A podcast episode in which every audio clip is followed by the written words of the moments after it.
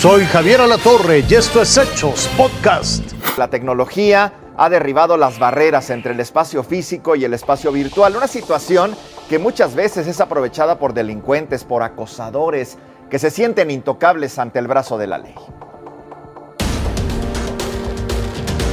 A solo un clic de distancia, el acosador vulnera tu intimidad. Escudado en el anonimato del ciberespacio, amenaza, propone, insulta, suplanta identidades, crea un mundo de fantasía a tu lado y hasta hackea tus cuentas. Cada vez que entras a tus redes sociales, quedas a su merced. Este es el violento escenario que viven las víctimas de acoso digital, una modalidad de delito cada vez más frecuente. Solo en la Ciudad de México hay 30 denuncias diarias en promedio de personas acosadas de forma cibernética. Esto significan 900 reportes al mes. Esta unidad de policía cibernética ha recibido alrededor de 9.000 reportes al mes, entre ellos el 10% de lo que es el acoso digital. Recordemos que el acoso digital es violentar, es amenazar, insultar a través de medios informáticos e internautas. Es el acoso digital que vivió en marzo de este año la futbolista del equipo América Scarlett Camberos. La venta de los boletos de una rifa comenzaron la pesadilla. El acosador compró muchos boletos y de ahí en adelante la persiguió. Hackeó sus redes sociales como Twitter y hasta subía falsas fotos de ambos, asegurando ser el novio. El hostigamiento no paró y la atleta decidió irse a vivir a Estados Unidos, pues a pesar de denunciar los hechos, las autoridades no actuaron contra el responsable. Al parecer, la impunidad alentó al acosador cibernético, quien eligió a otras tres jugadoras como blanco de su obsesión. El 6 de julio pasado, el Club América hizo público el acoso digital del que eran víctimas sus integrantes y urgió a las autoridades capitalinas a actuar contra el acosador, quien continuó con el hostigamiento a pesar de las denuncias en su contra, la última de ellas presentada el 30 de junio pasado.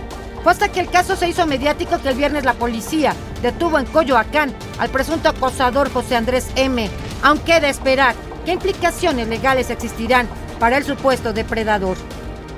Ante el acoso digital, los expertos te piden tomar las siguientes medidas. Es muy recomendable que mantengas la calma y principalmente no contestes a esas agresiones, ya que podría repercutir al futuro, en este caso, seguir con lo que es el acoso o violencia digital. Número dos, lo que tienes que hacer es aumentar los niveles de seguridad de tus redes sociales. Número tres, lo que puedes hacer también es realizar capturas de pantalla. Eso es muy importante, ya que con ello puedes realizar alguna denuncia formal. Hoy no es necesario que abras la puerta de casa para que entre la delincuencia. En esta era digital, con solo un clic, vulneran tu intimidad. Silvia Otero, Fuerza Informativa Azteca. Le llaman el Ted Bundy mexicano en referencia a este famoso asesino de Estados Unidos. Hoy está tras las rejas. Se trata de Brian N., un presunto asesino serial de mujeres en Tijuana. Operaba en bares, ahí contactaba a las víctimas. Brian fue detenido cuando conducía sobre una carretera de California y se le está acusando por el asesinato de por lo menos cuatro mujeres. Hoy las autoridades en México esperan que este sujeto sea extraditado a nuestro país. Seis personas murieron cuando se estrelló y se incendió un jet privado en el que viajaban a Los Ángeles. El accidente ocurrió cerca de un aeropuerto en la ciudad de Murrieta, en California. Entre Los Ángeles y San Diego, las autoridades han confirmado que las víctimas fallecieron de, de, manera instantánea. Se están investigando las causas de este accidente allá en California. Desde la Plaza de San Pedro, el Papa Francisco anunció que el próximo 30 de septiembre nombrará a 21 nuevos cardenales, entre ellos 5 latinoamericanos y 3 españoles. 18 de estos cardenales tienen menos de 80 años, así que podrán participar en un eventual conclave porque de ahí podría salir el próximo papa.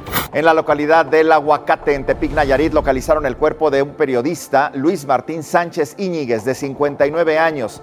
El periódico La Jornada, de donde era corresponsal, difundió esta información. No se sabía nada de él desde el miércoles. Su esposa reportó la desaparición junto con su computadora, junto con su celular y con un disco duro.